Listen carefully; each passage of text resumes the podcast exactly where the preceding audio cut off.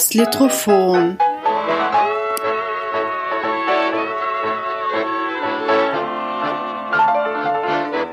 Der Mikropodcast über Literatur in und aus Österreich.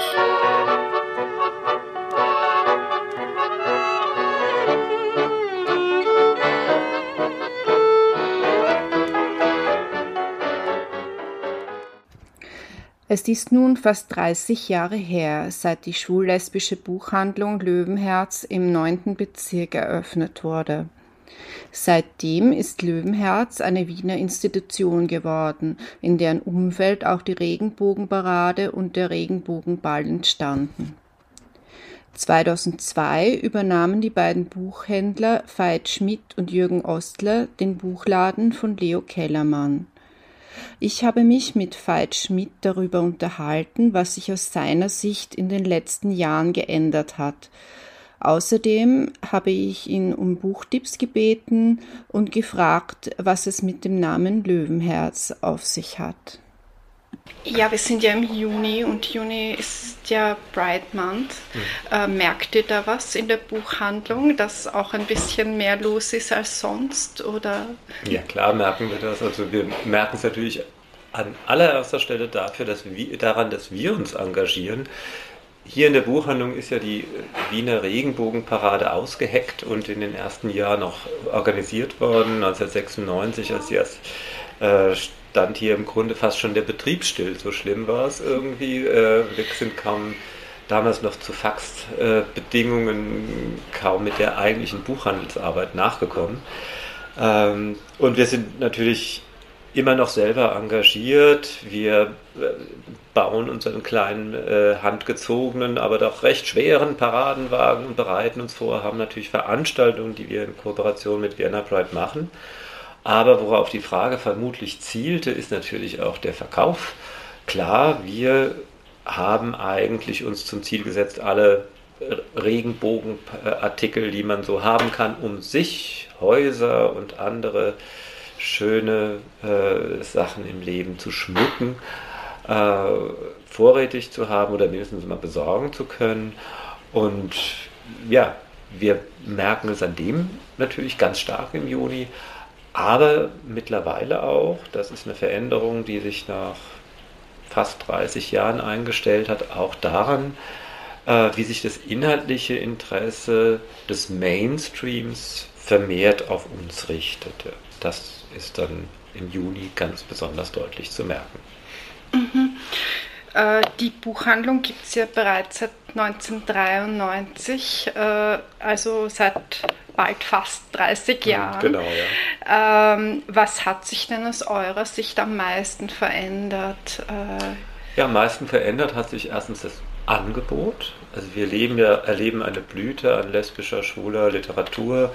Das hätten wir uns in den Anfangsjahren weder vorstellen noch leisten können anzubieten, weil das muss man sich ja sowohl inhaltlich als ökonomisch muss man sich so eine Masse über Jahrzehnte erarbeiten. Es ist also erstens was total Schönes. Zweitens kommen wir zunehmend dazu, das zu tun, was wir immer schon tun wollten, nämlich inhaltlich zu arbeiten, äh, die ganzen vielen Sachen zu lesen, einzuschätzen.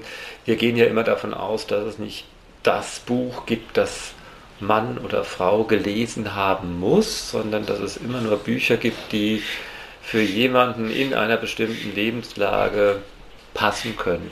Und das ist unsere Aufgabe, im Grunde fast so eine Art Maklerfunktion, die wir da wahrnehmen, äh, dass wir uns zum Ziel gesetzt haben, eben genau das herauszufinden. Das ist jetzt vermehrt möglich. Äh, am Anfang waren wir ja eher so eine Art Besch äh, zuständig für die Beschaffungskriminalität. Da haben uns andere Buchhandlungen im Grunde fast schon unwillentlich geholfen, weil die äh, einfach Leute weggeschickt haben, weil sie so einen schwulen Schweinskram nicht bestellt haben. Dann mussten wir praktisch dann in die Bresche steigen, äh, steigen und das irgendwie besorgen, was wir natürlich meistens eh vorrätig hatten. Aber in, Ze in Zeiten der Allverfügbarkeit oder der vermeintlichen Allverfügbarkeit äh, verschieben sich natürlich die Sachen sehr stark ins Inhaltliche, ins Qualifizierende und ja, im Grunde, das ist unsere ganz große Chance, endlich das so richtig mit voller Kraft tun zu können, was unser eigentlich ursprüngliches Ziel war. Mhm. Und äh, ist das allgemeine Interesse äh, an LGBT-Literatur auch gestiegen? Ja, in der Frage steckt äh, schon eine Wahrnehmungsverschiebung. Ja, das allgemeine Interesse an LGBT ist gestiegen. Das allgemeine Interesse an lesbisch, schwulen, trans- und inter-Geschichten ist nicht gestiegen. Was meine ich damit? Okay. Das allgemeine Interesse an der Buchstabensuppe, an, mhm. einem, äh, an einem mitunter auch queer, hahaha, andersartigen Leben, mit dem man kokettieren kann, ist massiv gestiegen. Ja, das, mhm. äh, das gab es zuweilen früher gar nicht. Aber über weite Strecken stülpt die, äh, heißt dieses Interesse nichts anderes, als dass der Mainstream seine Vorstellung vom Leben einem wie auch immer verschobenen Spektrum, also Mann, Mann, Frau, Frau, überstülpt und äh, guckt, wie lässt sich denn das mit verschobener Kulisse einfach wahrnehmen. Insofern steckt in der mhm. Frage, in, der, in dem schwul-lesbisch Vermeidungs- äh, Wort LGBT. Das kann man erweitern mit verschiedenen Buchstaben, Sternchen und dergleichen. Was aus dem Munde des Mainstreams eigentlich immer heißt, wir wollen es eigentlich nicht so wirklich genau wissen. Wir wollen es nicht aussprechen und am besten nicht inhaltlich mit Neuem behelligt werden, sondern eigentlich nur unsere Sachen in verschobener, vielleicht ein bisschen spiced up äh, Plot-Aufmachung präsentiert bekommen. Ja. Das heißt, da, ja, da ist der, das Interesse massiv gestiegen. Äh, was konstant gepflegt desinteressiert bleibt, ist das, was eigentlich schwules Leben, lesbisches Leben, Trans, Interprobleme und Leben ausmacht. Äh, was das wirklich ist, das ist konstant mit gepflegtem Desinteresse belegt. Das ist auch im Grunde gar nicht so schlimm. Ja, man darf nur nicht verwechseln, was ist eigentlich Mainstream-Interesse, was ist unser eigenes Interesse. Dann kann man sich das alles gut gefallen lassen und dann macht es auch nichts, dass früher das Interesse von pubertierenden Mädchen auf Pferde war und jetzt die Tiere eben die Schwulen sind mit ihren Love Stories. Äh, es werden schon wieder andere Tiere kommen und äh, auch das ersetzen, macht nichts. Wir haben unsere eigenen Interessen und die verfolgen wir auch gerne, ohne den huldvollen Blick des Mainstreams. Mhm. Mittlerweile gibt es auf der äh, Webseite ja schon zweieinhalb Millionen Bücher in etwa, habe ich gelesen. Äh, da muss man, wenn ich da einhake, auf der Website. Wir, haben, wir sind ja nicht nur eine qualifizierte Fachbuchhandlung für Lesben, Schwule, Bi, Trans, Inter und sonst äh, queere Menschen, Wir sind ein, ein sogenanntes Vollsortiment und darauf mhm. bezieht sich auch diese Titelzahl. Wir besorgen jedes lieferbare Buch in der Regel über Nacht. Und das sind natürlich die zwei Millionen Titel. Dass es zwei Millionen Titel in unserem Kernsortiment gäbe, ist natürlich eine ja, eigentlich eine groteske Vorstellung fast mhm. schon, weil äh, das einfach auch im Blick auf den Gesamtmarkt natürlich gar nicht irgendwie realistisch mhm. wäre. Nein, das ist, äh, äh, wir erstreben Vollständigkeit im deutschsprachigen äh, Angebot und im englischsprachigen repräsentativ ausgewählt in den romanischen Sprachen. Und das sind in unserem Bestand auf der Internetseite etwa 20.000 Titel, die wir auch redaktionell selbst mit Texten und Beschlagwortung selbst pflegen. Also das sind die realistischen. Dimensionen. Um ähm, alle Bücher vorrätig zu haben, das erfordert ja auch ziemlich viel Lese- und Recherchearbeit. Ja. Äh, könnte ich mir vorstellen. Das ist richtig. Äh, äh, wie macht ihr das, dass ihr immer auf dem neuesten Stand bleibt? Naja, außerdem, was alle guten Buchhändlerinnen und Buchhändler tun, Verlagsprospekte durchforsten, äh, Internet recherchieren, reden wir vor allen Dingen mit unseren Kundinnen und Kunden. Das ist ein unglaublicher Quell von Informationen. Das ist ja auch ein Ding, das hat sich im allgemeinen Buchhandel massiv verschoben. Früher war die Buchhändlerin, der Buchhändler eine Art Gralshüterin des Buchwissens. Ja, da waren äh, da hatte eigentlich, man kam in die Buchhandlung und hatte irgendwie sowas, ein vages Interesse, irgendwas schon mal gehört und Buchhändler, Buchhändlerin war dafür zuständig zu wissen, aha, darum geht's. Das ist natürlich ein großer Sprung, den das Internet gemacht hat. Das Gegenteil ist jetzt der Fall. In der Regel ist jede interessierte Leserin und jeder interessierte Leser in seinem oder ihrem Interessensgebiet Buchhändlerinnen und Buchhändler unerreichbar weit voraus.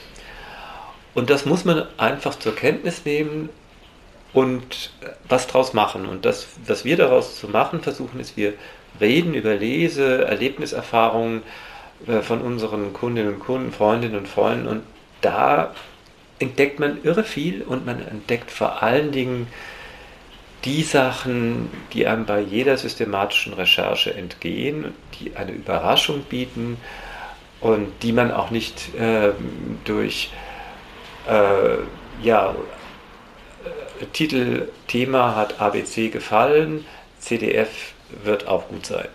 Durch solche äh, Zugangsweisen wird man das nicht finden können und da unsere nachhaltigsten Titel, unsere Titel mit dem größten Erfolg, mit dem größten Zuspruch, äh, sind eigentlich fast alle auf diesem Weg zu uns gekommen. Mhm. Gibt es ein aktuelles Lieblingsbuch oder eine Empfehlung? Ja, das ist, äh, wenn man akzeptiert, dass das äh, Leben des schwulen Buchhändlers ein völlig flatterhaft, hysterisch, stundenhaftes ist und dieses Lieblingsbuch dann morgen auch schon ein anderes sein kann, würde ich heute sagen, mein Lieblingsbuch ist äh, von Gabriel Wolkenfeld, Babylonisches Repertoire. Es ist ein ähm, Familienroman, ein jüdischer Familienroman, der in, auf der Gegenwartsebene in Israel spielt und ein circa 30-jähriger Protagonist, Jair heißt er, ist der einzige in der Familie, der sich um seinen Großvater kümmert und äh, der redet nicht mehr, es lebt im Altersheim, reagiert nicht mehr auf Ansprache und um den aus der Reserve zu locken, erzählt er ihm die Geschichten, die der Großvater ihm als Kind erzählt hat und das sind eben Familienkupletten, vier Generationen jüdisches Leben, fängt in Städtel in Litauen an, geht über Polen, Sowjetunion bis nach Israel eben. Höchste Erzählkunst eines Isaac Bashevis Singer, würde ich sagen, in den Erzählkünsten des Buchs. Aber, und das macht das Spektakuläre für meine Begriffe aus, es ist integral, dass diese Familiengeschichte aus schwuler Sicht entwickelt wird.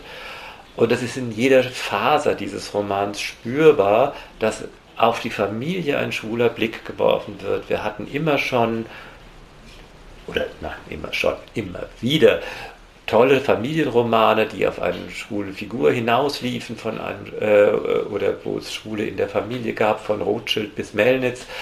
Aber dass sozusagen dieser wirklich genuin schwule Blick auf, die, auf das Thema Familie, Familienherkunft geworfen wird und dann noch in so einer Erzählkraft, das ist wirklich was, was mich richtig vom Hocker gehauen hat und was im Moment einfach mein Lieblingsbuch ist. Morgen kann es ein anderes sein.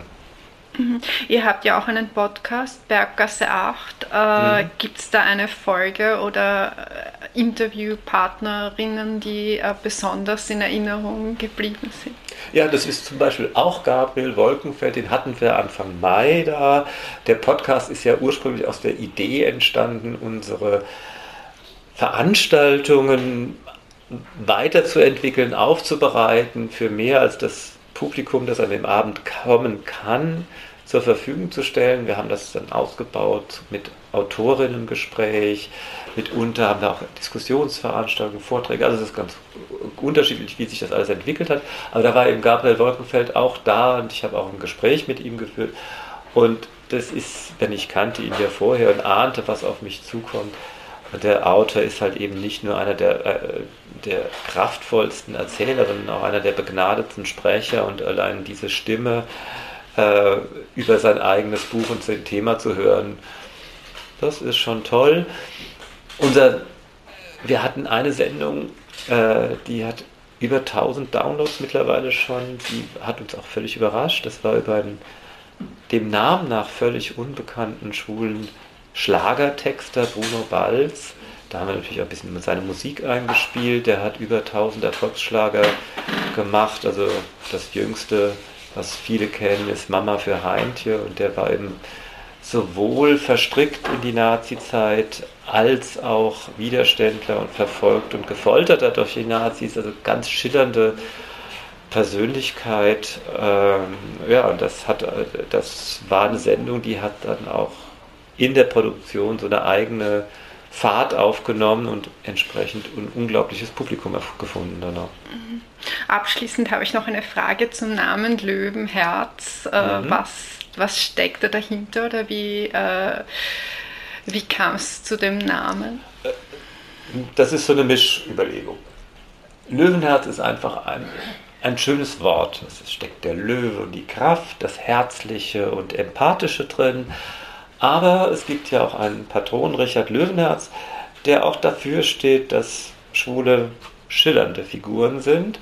Er war ja einer der schlimmsten Kreuzfahrer, also insofern keine positive Identifikationsfigur, aber es gibt ja eine kleine Legende, äh, äh die sich um seine Entführung und Inhaftierung in Dürnstein rankt. Äh, er wurde ja vom damaligen Erzherzog gefangen gesetzt. Äh, die Legende sagt, ähm, die, äh, die Lösegelderpressung konnte nicht adressiert werden, weil man nicht wusste, wo er war. Ist natürlich völliger Unfug. Aber äh, Eleonore, die Mutter, wusste nicht, wohin sie Geld zahlen sollte. Blondel, der Lover aus dem, äh, des, während des Kreuzzugs, tingelte über Land, trällerte das Lied, das sie zwischen zwei Geschlechtsverkehren getextet und komponiert haben. Und als ihm den von den Mauern Dürnsteins der Refrain entgegenschallte, wusste er, wo Richard war, Eleonore konnte zahlen, Richard frei, Liebespaar vereint. Äh, und insofern mit dem Geld konnte dann die erste Stadtmauer Wiens bzw. Wiener Neustadt gebaut werden. Also insofern die Stadtwerdung Wiens geht auf eine schwule ähm, Liebesgeschichte zurück. War eigentlich Grund genug, dann mit all diesen schönen anderen Assoziationen die Buchhandlung Löwenherz zu nennen.